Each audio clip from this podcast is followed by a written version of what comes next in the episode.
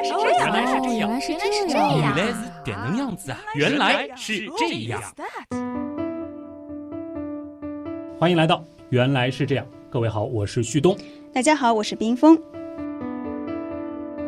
那么到现在为止啊，我们已经知道了基本的呼吸生理学知识，又对肺炎的病理生理改变呢是有了些许的了解。所以今天开始呢，我们是可以聊一聊新冠肺炎病毒是怎么一回事了。比如说它是如何感染我们的，这之后为什么又会出现一系列的症状？是啊，前面铺垫了一整期节目，学了那么多的基础知识，今天终于是要说到重点了。嗯，今天的重点呢在于病毒本身。这里呢要先说几个前提啊。目前我们对于新冠病毒的感染，它感染我们的具体过程和病毒引起的免疫反应的具体细节，可以说整个科学界了解的程度呢还是大致的、初步的。比如说，我们对于它到底是怎么具有细胞毒性的，它的那些蛋白的具体结构和作用等等，其实这些关键的信息啊，都还是处在不太清楚的阶段，更不用说。去给病毒的来源和演化过程下一个具体的定论了。没错，现在呢说这些还操之过急，但是很感慨啊，正是这些基于科学严谨的未知的存在，其实也给了各种阴谋论充分的想象空间。那相信我们的听众还是理性占大多数的啊，是可以在科学的框架下讨论科学。但是我有一点担心啊，你铺垫了那么多的不清楚啊、不确定，我们今天的节目还能讨论什么呢？自然还是有的，比如说。我们就从它的名字说起，大家其实应该也都很熟悉了，就是叫新型冠状病毒嘛。哎，这是它目前的中文标准名。那不知道大家还记不记得，在新冠肺炎这个叫法出现之前，其实媒体上最早有一种称呼叫不明原因肺炎。嗯，我当时也播过啊。那一直到二零二零年的一月七号。专家组从一例阳性病人样本中分离出一种新型的冠状病毒样株，分离出毒株，这对于防疫工作来说算是非常重要的节点性的事件。是的，当时呢是在排除了流感、禽流感腺病毒、严重急性呼吸综合征冠状病毒，也就是我们俗称的 SARS 病毒。中东呼吸综合征冠状病毒，也就是 MERS 病毒等等其他的呼吸道病原体之后，那专家组认为，这次不明原因肺炎病例的病原体呢，是一种新型冠状病毒。二零二零年的二月十一号，世卫组织把这种新型冠状病毒正式命名叫 SARS-CoV-2。这个疫情的病毒名字叫 SARS-CoV-2，但是我为什么记得之前还有一个叫法叫 COVID 幺九呢？是被取代了吗？并不是啊，这里呢要先向大家强调这样一个知识点，就是这一次新型冠状病毒引起的肺炎疾病的名称叫做你刚才说的这个 COVID 幺九，其中的这个 C O 呢代表 Corona 冠状，V I 代表 Virus 病毒。而这个 D 呢是 disease 疾病，幺九呢则代表它出现的年份二零一九年，所以连起来就是 coronavirus disease 二零一九。对，而导致疾病的病毒呢，则被命名为了 SARS-CoV-2。SARS 呢就是严重急性呼吸综合征的缩写，Severe Acute Respiratory Syndrome。啊，这个词非常的复杂啊，反正我们记缩写就行了啊。冰封可以记全称啊。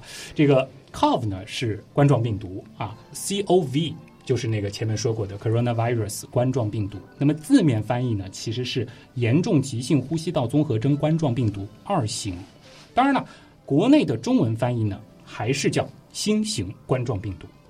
而2003年导致 SARS 的那个病毒呢，它的正式名称是 SARS-CoV，也就是。严重急性呼吸综合征冠状病毒，而它导致的这个疾病呢，也不用多说了，就是 SARS，我们所说的严重急性呼吸综合征。嗯，也就是说，二零零三年的 SARS，它的疾病名称和病毒的名称是一致的，对，就有点像慢性乙型肝炎和乙肝病毒一样。对，但是这一次的疾病名称呢，和病毒名称是不一致的。是。我似乎记得关于这次的新冠病毒的英文名，好像是有点争议的。是，到现在其实还在争议当中啊。那我们单纯的从科学和医学的角度给大家解释一下为什么这样命名。目前呢，国际上对于疾病的命名和分类使用的是 ICD 十这套标准。这个其实，在很早以前说处方的那期节目里面就和大家提到过。对，那么 ICD 十呢是世界卫生组织依据疾病的某些特征，按照规则将疾病分门别类，并且用编码的方法来表示的一套系统。这也就是为什么处方上很多的这个疾病代号我们看不懂的原因。那么现有版本呢是包括了十五点五万种代码，并且是记录了多种新型诊断及预测。那是不是可以理解为 ICD 十就是所有疾病名称和分类的一个字典？确实是这样啊。我们可以在世界卫生组织的网站里免费下载到 ICD 十的列表，里面的每一种疾病呢都对应一个代码。比如说常见的急性乙型肝炎，在 ICD 十当中的编码呢就是 B 幺六。稍微展开一下啊，在 A 零零到 B 九九这一串序列当中呢，这代表的是一些传染病和寄生虫疾病，比如说 B 幺五。到 B 幺九代表的就是病毒性肝炎，B 幺六呢就是大家比较熟悉的急性乙型肝炎，而 B 幺八呢则代表慢性病毒性肝炎。这个有点像我们去图书馆里检索图书分类号。对，所以通过这样的层状编号，不仅可以查询疾病，也可以查询疾病和疾病之间的互相关系。哎，正是如此啊。那这是疾病的部分，那病毒的命名又是怎么一回事呢？有一个专门的机构啊，叫国际病毒分类委员会，他们的冠状病毒研究小组 CSG 根据系统学、分类学和惯例，将这个病毒呢命名为 SARS-CoV-2。那么按照这个翻译，对应的中文名呢，应该是严重急性呼吸道综合症冠状病毒二型。当然，这个你在媒体上用是不是有点过于绕口了？新冠病毒就简洁明了。而且这个也算是约定俗成了嘛，对对吧？大家平时说起来也方便嘛。是，所以呢，接下来我们的节目为了叙述方便，我们还是把这个病毒就叫做新冠病毒。嗯，这么一说就很明白了。那关于病毒的命名啊，其实还可以和大家来延伸一下，我们讲一讲当年埃博拉病毒它命名背后的故事。埃博拉病毒的第一起病例呢，发生在当时的扎伊尔，也就是现在的刚果民主共和国。他们的有座小镇叫杨布库，在当地的一家医院里呢，是收治了一位发高烧的病人。那后来呢，就认为他是第一个感染者。不会，这个病人就叫埃博拉吧？哎，你似乎发现了这个病毒既没有用国名，也没有用他所在的小镇的名字，嗯，自然也不会用病人的名字。否则的话，你想这个患者或者说他的亲戚朋友以后该怎么办啊？嗯。而事实上，最后确定病毒命名的时候呢，科学家正是为了防止这个小镇的人民。以后背负骂名，所以呢是使用了流经这座小镇的一条河——埃博拉河，用这个名字来命名病毒。看来关于病毒的命名还是有很多禁忌的。是的，这次疫情爆发以来呢，其实在世界各地产生的歧视案例已经不胜枚举了。那我们现在也知道，最开始有的地方说这个病叫武汉肺炎，它也是存在着歧视性的一个叫法，也是这样子的一个原因。由此呢，我们也不难理解。在给传染性疾病、细菌、病毒等等起名字的时候，为什么要尽可能的避免使用诸如地理位置、动物、个人或者是人群等情况？那就是为了防止出现不必要的歧视，或者对相关行业带来不必要的麻烦。要知道，在历史上甚至是出现过因为病原体名字而产生的国际争端。国际争端这么严重？比如说，在二零一零年的八月。《柳叶刀》杂志呢就报道过，发现了一种新出现的不明原因的病症正在南亚国家流行，而西方医学家呢就把这种超级细菌命名为新德里金属贝塔内酰胺酶细菌。新德里看来应该是和印度脱不了关系。哎，你看，一看名字就感觉病原国找到了，对吧？那么研究报告说啊，这种病菌是。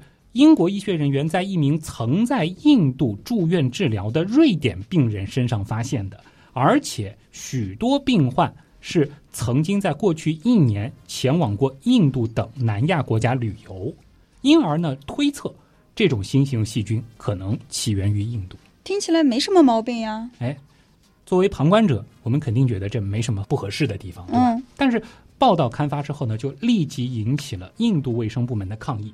他们呢是反对西方媒体将一种新出现的尚不明病因的病症与印度联系在一起，尤其不满科研人员使用印度首都新德里它的名字来命名一种细菌。也对我们设身处地的想一想啊，如果有一种病毒或者细菌被叫成什么上海病毒或者北京细菌，那我们肯定也不舒服。对啊，你到时候跟其他地方的人交流的时候啊，你来自上海啊，就是上海病毒的那个上海，嗯，这感受肯定会非常的差，对吧？同理，也是这次的武汉疫情也是一样的道理、啊。嗯我记得科学杂志呢还举了一个诺如病毒的例子啊，诺如病毒的确用的是地名来命名的。一九六八年，在美国俄亥俄州的诺瓦克 （Norwalk） 是发生了流行性肠胃炎。医院呢，在患者排泄物当中检测出了一种新型病毒，随后呢是取了它的前三个字母，把这种病毒命名为了诺如病毒，应该是叫 norovirus。所以后来诺瓦克的居民抗议了。惹恼的对象呢有点不可思议，因为他没有直接用诺瓦克这个地名，嗯变了对吧还是变了一下的。二零一一年的时候，突然有一个日本人向国际病毒委员会提出抗议。别忘了，诺如病毒最早是在美国发现的，嗯他要求更改诺如病毒的名字，感觉很不可思议，对吧？嗯原因是什么呢？原因是这个 noro n o r o，在日语的这个罗马字的发音规则下呢是 noro，这其实对应了日本的一个常见姓氏叫野吕啊，大概类似于中文语境当中的，比如说张啊，啊，就是一个常见的姓哎比。较常见的一个姓。那么无奈之下啊，国际病毒分类委员会呢就建议将这个病毒改名为诺瓦克病毒 （Novel）。好吧，虽然有点无语，但是仔细想一下还是可以理解的。嗯一个恶性传染病或者病原体的名字，如果用的是地名或者姓氏的话，那这种负面的关联的确会给很多人造成不必要的麻烦。对，你想一想，我们熟悉的艾滋病，就这种嗯就是它又流行而且又很出名的比较恶性的这种疾病。嗯，中文语境我们叫艾滋病，对吧？或者是 HIV 病毒。那如果说把它直接改成艾病毒，那你想想，姓爱的人哎，张氏病毒、或者是王氏病毒，或者是艾氏病毒，或者是诸如这样子的，嗯那你想这些人在学生时代，那一定会被人会有阴影。起外号是吧？这其实就会带来很多麻烦啊。对对对，那公平的命名方式应该是什么样的呢？所以呢，为了避免这样的情况的发生，病毒的命名呢，就需要在世卫组织、世界动物卫生组织以及联合国粮农组织的共同指导下，这其实对应的就是人、动物和植物啊。这样子的一个共同指导的原则下，并且呢是必须找到一个不涉及地理位置、动物、个人或人群，同时方便发音且与疾病有关联的名称。那么，如今更适合的方法呢，就是系统分类命名法了。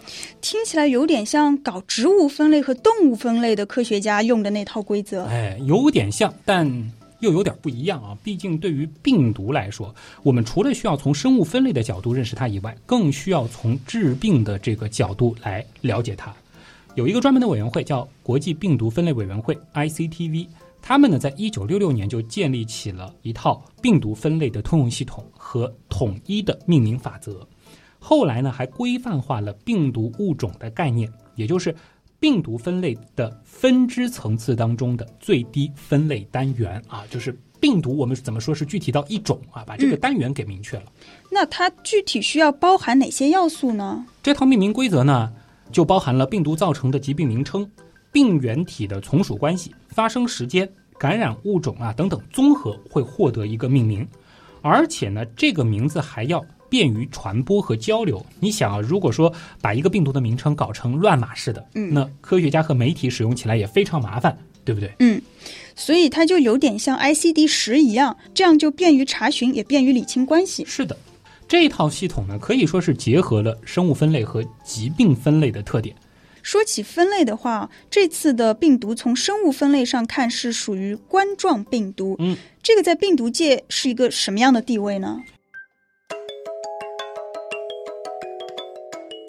在病毒的国度啊，冠状病毒呢其实是网巢病毒目下的一个科嗯啊，它是一个科。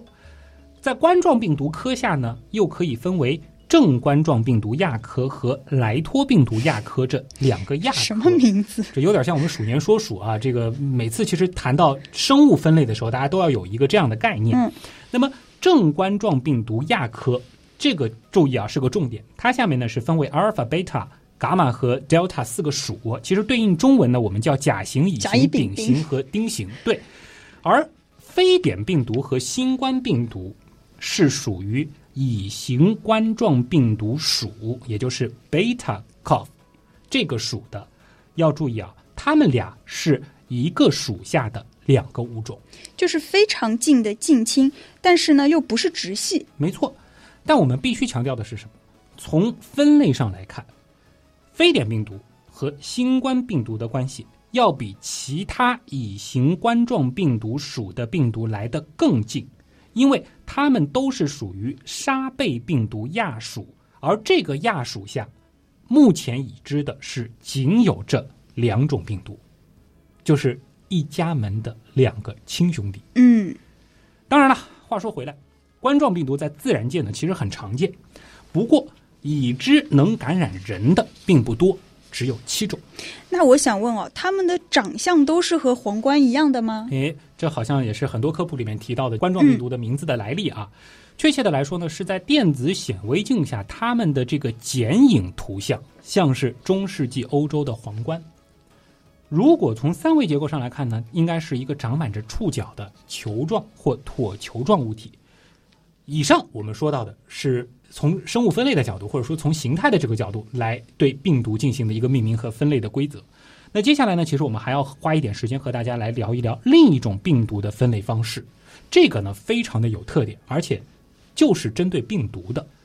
它呢是根据病毒的遗传物质结构来进行分类的，也就是我们常常说的巴尔的摩分类法。听起来好像很厉害、很高级的样子。那这种分类它和前面提到的有什么区别呢？最近大家看了那么多关于疫情的文章啊，应该会注意到这样一种提法，就是说新冠病毒是一种 RNA 病毒。嗯，那类似的，我们还会说某种病毒是 DNA 病毒。对，或者在说到 HIV 的时候，我们会听到一种叫法，叫它是逆转录病毒。所以这就是所谓的巴尔的摩分类法。对这种分类法，它的表述其实我们经常听到，它就是一种根据病毒的遗传物质结构来进行分类的方法。这是由诺贝尔奖获得者生物学家戴维·巴尔的摩在一九七零年代提出的一套分类系统。那或者更本质的来说，巴尔的摩分类法呢是基于病毒 mRNA 的生成机制来进行分类的。嗯，忽然感觉有点高能啊！又出来一个 mRNA，这个又是什么呢？就是 messenger RNA，或者叫信使核糖核酸。在从病毒基因组到蛋白质的过程当中呢，就必须要生成这种 mRNA 来完成蛋白质合成和基因组的复制。怪不得它就叫信使，就是传递信息的一个使者，没错，就很形象。对但是呢，来自不同病毒家族的成员啊，他们会采用不同的机制来完成这一过程。好像有点概念。哎，不着急啊，我先问问你，就是咱们人类的遗传物质是什么？DNA 啊，脱氧核糖核酸呗。哎，这肯定难不倒冰封啊。或者我们更加确切的来说，是以双链 DNA 为基础的具有遗传效应的基因，这就组成了我们的遗传物质。但是呢，病毒和我们不一样，对于病毒来说啊，只要是核酸都可以作为遗传物质。比如说 RNA 就是核糖核酸。对，也是一种核酸。所以呢，病毒的遗传物质呢，就包括了 DNA 和 RNA，而且对于病毒来说，单链和双链都是可以接受的。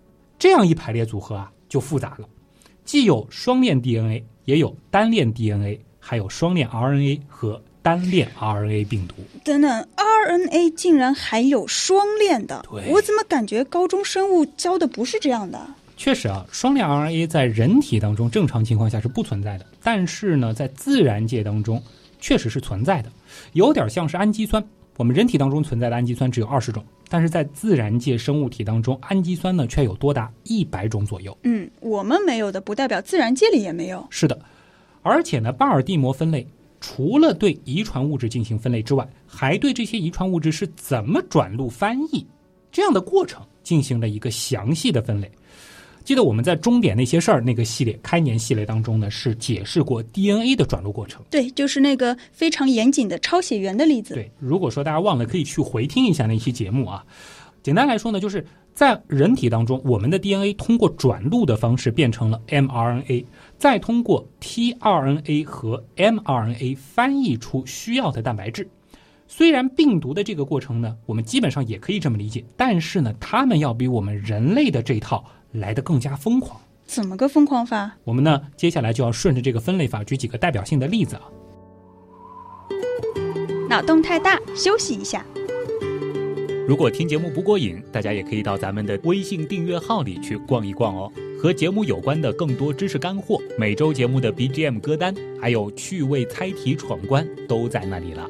微信订阅号搜索“刀科学”，刀是唠叨的刀。也可以去订阅号里面了解一下我们的新书哦。首先呢，我们先谈最简单的双链 DNA 病毒，比如说疱疹病毒。这类病毒进入细胞之后呢，就借用我们的转录翻译系统，制作出自己的 mRNA，制造蛋白，复制自己。够坏的，抄作业连工具都不带。哎，甚至是让作业的主人亲自帮你抄啊，这非常过分。接着呢是单链 DNA 病毒，比如说一些噬菌体就是单链 DNA 病毒。这类病毒进入宿主细胞之后呢，就会利用宿主的 DNA 聚合酶。以这个单链 DNA 为模板，生成互补的反链 DNA，组成双链 DNA，然后呢，再利用我们的转录翻译系统制作出自己的 mRNA，制造蛋白，复制自己，组装成子代病毒。这又属于让作业的主人用他的文具手把着手帮你抄，这也够过分的。其实对于病毒来说，这个恶劣程度都差不多啊，只是说抄法有点不一样。那大家也能发现啊，就是单链 DNA 病毒比双链 DNA 病毒多了一步。就是先要从单链变成双链。那 RNA 病毒呢？对了，也得分单链 RNA 和双链 RNA 病毒。哎，不着急啊，我们先来说双链 RNA 病毒。这类病毒呢，就包括我们在日常生活当中比较常见的，会引起儿童肠胃炎的轮状病毒。嗯，这个有宝宝的道友一定很熟悉，就是我们所说的轮状病毒腹泻，或者叫秋季腹泻。是的。我们也来看看双链 RNA 它的具体复制过程，这个呢和 DNA 的复制挺相似的，但是也有些不同。在 RNA 复制酶的作用下，特别说一下，这种酶是我们人体所没有的。它们呢是以其中的一条 RNA 为模板，复制出互补的另一条 RNA。再用这一条 RNA 进行互补，复制出子代的 RNA。也就是说，虽然是双链 RNA，但复制不可能像我们 DNA 半保留复制一样，两条链一起复制。对，而是先互补的复制出一条，再负负得正的复制回去。嗯，是，大家可以仔细品味一下啊。有些相似的地方在哪儿呢？就是双链 RNA 也只有其中一条链的一部分作为 mRNA，就是那个信使 RNA。翻译出病毒蛋白质，由于我们在蛋白质翻译过程当中是存在启动密码子的，在人体当中呢就是 AUG，这也就意味着虽然是双链 RNA，但只可能有一条链成为 mRNA 作为翻译模板，那么这样的 RNA 链呢就叫做正链。那是不是另外一条就叫负链？哎，说的很对，就是这样，因为在我们人体当中呢，mRNA 都是单链的。而且只要是能翻译出蛋白质的，都有起始密码子，也就是我们前面说的 AUG。所以呢，我们可以把我们体内的 mRNA 都理解为是正链。嗯，感觉这个双链 RNA 病毒好像没 DNA 什么事儿啊。确实是这样。我们再来看看单链 RNA 病毒啊。照你上面所说，这个单链 RNA 病毒得看这个单链是正链还是负链。嗯，很会举一反三。单链 RNA 病毒呢，又分为正链 RNA 病毒和负链 RNA 病毒。对于正链 RNA 病毒来说呢，由于它的 RNA 链上是存在着启动密码子，所以呢，可以直接当做 mRNA 来用，翻译成病毒的蛋白。而这里的蛋白呢，就有刚刚我们所说的 RNA 复制酶，然后呢，再用这个酶以这条正链作为模板，复制出负链，再以负链为模板复制出正链啊，就是这样翻来翻去，再印一遍。接着呢，和之前的病毒蛋白装配，从而形成新的病毒。这个好厉害！抄作业的时候，作业本上已经有了对应的几行字，找到对应的，接着抄就行了。是的，而负链 RNA 病毒呢，则是自带 RNA 复制酶，先用复制酶通过复联 RNA 为模板造出正链，那正链呢就可以起到 mRNA 的作用，翻译出蛋白。接着。再用复制酶以正链为基础复制出负链，然后装配成病毒。这个属于自带自动抄写工具啊。总之都很狡猾。嗯，我发现无论是双链 RNA 还是单链 RNA 病毒，似乎都没有 DNA 什么事儿。是的，那存不存在 RNA 病毒的复制过程和 DNA 有关的呢？当然存在。这就是我们前面为什么说病毒的复制非常疯狂。这种病毒啊，就叫做逆转录病毒，就是 HIV。它就是一种。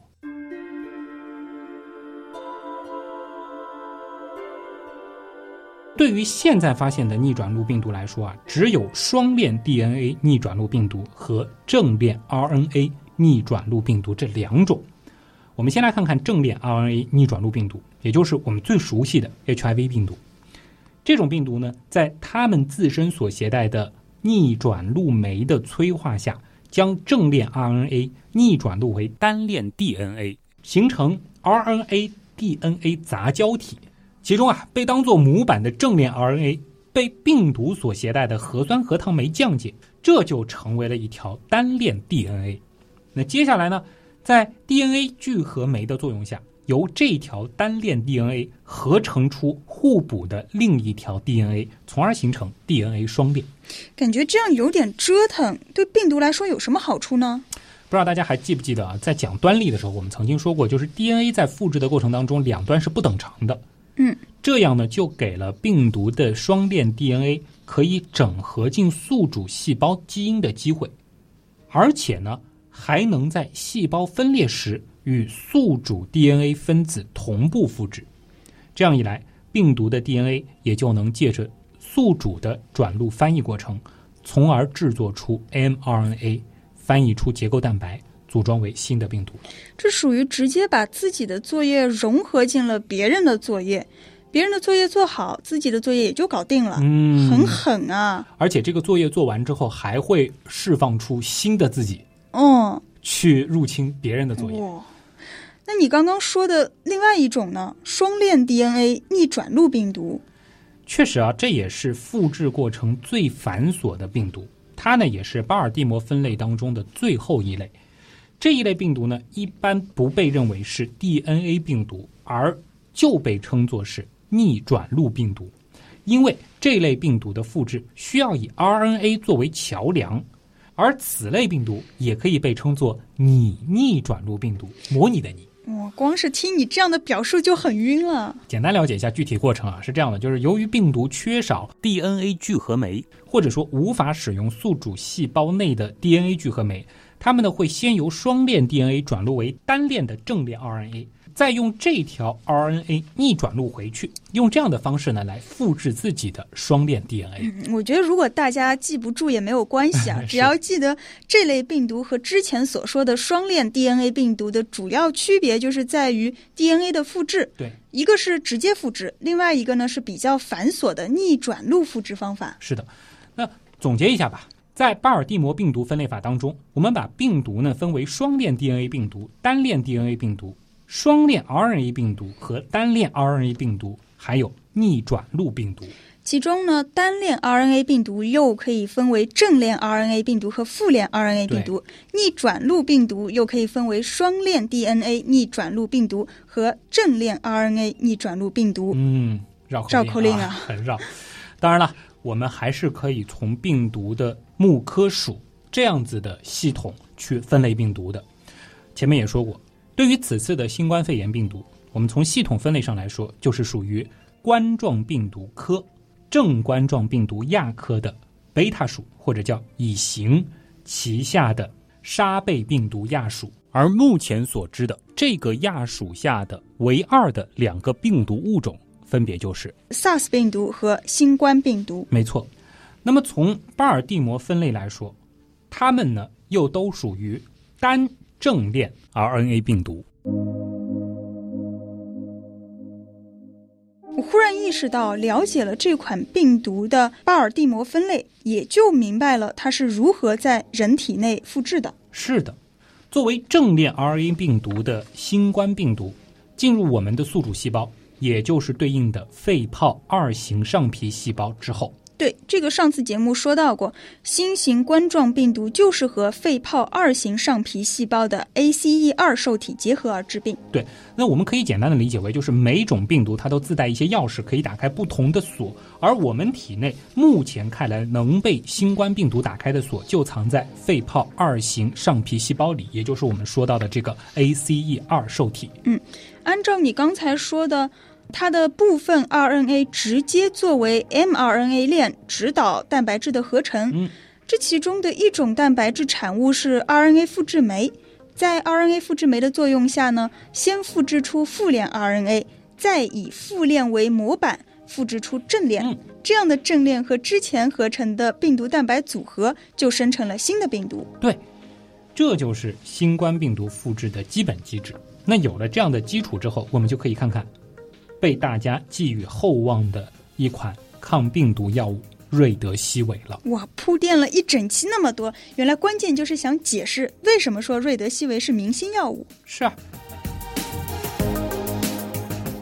理想的抗病毒方法无疑是可以针对这种病毒独有的复制方式来展开，而且这种方式还最好是人体内没有的。为什么呢？因为这样一来，抑制病毒复制的同时，也不会干扰到正常的人体生理代谢。那对于新冠病毒来说，或者对于 RNA 病毒来说，不管它是双链还是单链，不管是正链还是负链，都会有一个我们人体怎么都不会有的东西。嗯，这是什么？前面其实已经说到了，就是 RNA 复制酶。嗯，对。因为我们体内不存在以 RNA 为模板来复制 RNA 的情况，对，所以这个酶就是一个不错的靶点。而瑞德西韦呢，就是这种酶的抑制剂。那它具体是如何工作的呢？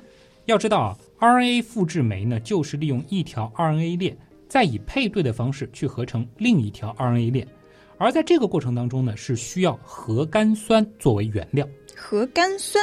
在里面起的作用是，其实从本质上来说呢，RNA 链的复制延长是需要一个接着一个的核苷酸有序的形成互相稳定的化学键。可不可以这样理解？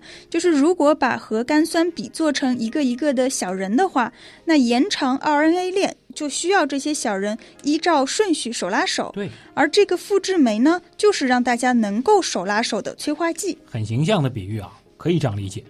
而瑞德西韦是什么呢？它是一种核苷酸的类似物。你刚刚不是说瑞德西韦是复制酶抑制剂吗？嗯，怎么又变成核苷酸类似物了呢？其实说的是一回事儿，这里呢有点复杂，我们呢也试着和大家说清楚啊。瑞德西韦在化学结构上是核苷酸的类似物，也就是说，它和 RNA 延长所需的那个核苷酸长得很像。按照你的比喻啊，就是这个小人和其他小人长得很像。完全能够骗过 RNA 复制酶，骗过，所以说 RNA 复制酶还是会把它的一只手和之前链末端的小人的手催化握在一起。对，就是 RNA 聚合酶把瑞德西韦误当成了核苷酸，延长到 RNA 链的末端。可是这有什么意义呢？瑞德西韦最精彩的一招来了，我们刚才说了，它是核苷酸类似物。所以呢，它并不是真正的核苷酸，虽然长得像，但还是有本质区别。可以怎么区别呢？还是用你刚刚的比喻吧。瑞德西韦它虽然是一个小人，但是它只有一只手。所以 RNA 聚合酶把它链接在末端的时候，再想链接下一个核苷酸，也就是再想链接下一个小人，让他们手拉手的时候就没有手了。是，那专业的说法呢，就是。没有连接点位了，嗯，于是乎，RNA 复制就停止了，而且 RNA 复制酶就永远的停在了这条再也完不成的链上。原来是这样，就是这样。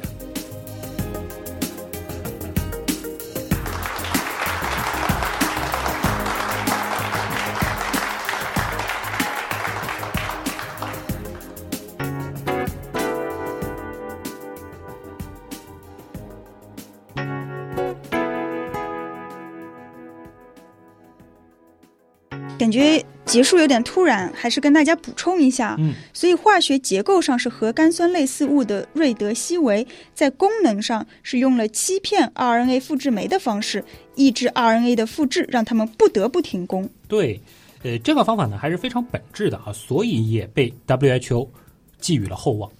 当然，我们也需要知道，毕竟这是一款新药，即使目前来看理论上的推导完全没有问题，甚至动物实验和初期的临床试验，我们也看到了明显的效果。但是呢，在没有系统性、大规模的临床实验之前，就贸然全面使用，依然是存在风险的。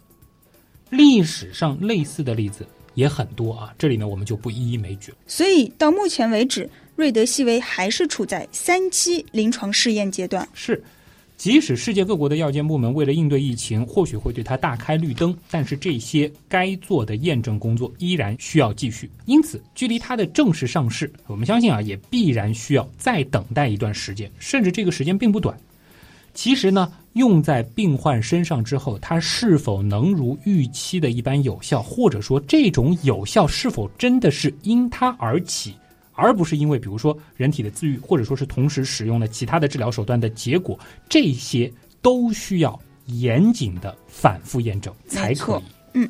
我们更需要关注的是，这样的药物对我们的人体会带来什么样的不良反应，以及针对诸如像儿童啊、孕妇啊这样的特殊人群，他们使用是不是安全？是的，这都有赖于什么？大家非常熟悉的大规模临床试验的结果啊。对于一切的药物，我们不能操之过急。其实瑞德西韦如此，其他的所有的药物都应该是同样的道理。没错。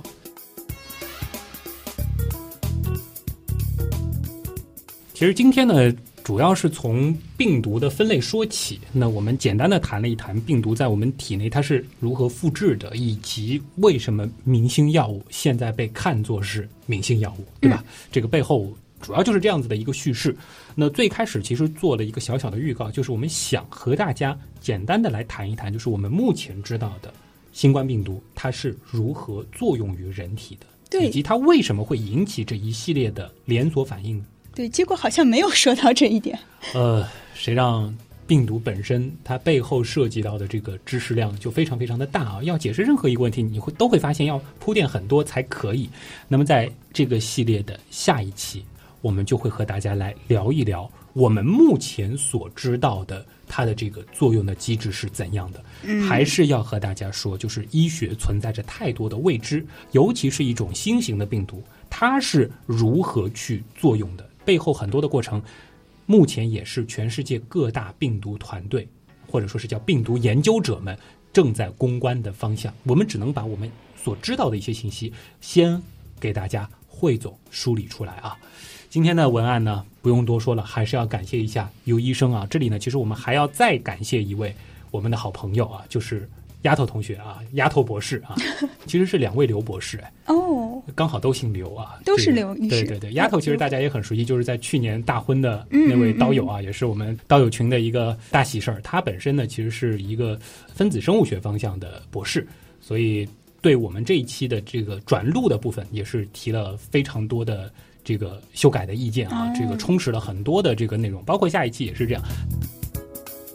这里呢，还要感谢另外两位文案作者，分别是颜如玉和李元芳同学。他们其实，在上个月呢就已经写好了一篇相关的文案。他那篇文案的创作背景呢，也是特别的让人感动啊，因为他是一名武汉的中学生，写文案的时候呢是正在停课期间，于是呢他就和他的同学一块儿写出了这篇文案。而他的母亲呢是一名奋战在一线的护士，这段时间呢他都回不了家，他就请教了他的妈妈，并且是查阅了一些资料，最后是整理出了一篇文案。当然，因为篇幅关系啊，虽然说这篇文案的全文我们并没有完全的采纳，但是呢，在整个的创作的这个过程当中，也是吸收了他很多的思路。在这里呢，也一并感谢，也祝所有武汉以及湖北的刀友能够早日的恢复正常的生活。以上就是今天的原来是这样，再一次感谢所有通过各种方式支持和帮助我们的朋友。原来是这样的发展，真的离不开大家。我是旭东，我是冰峰，代表本次节目的文案组尤医生、丫头、颜如玉、李元芳，感谢各位的收听，咱们下周接着聊。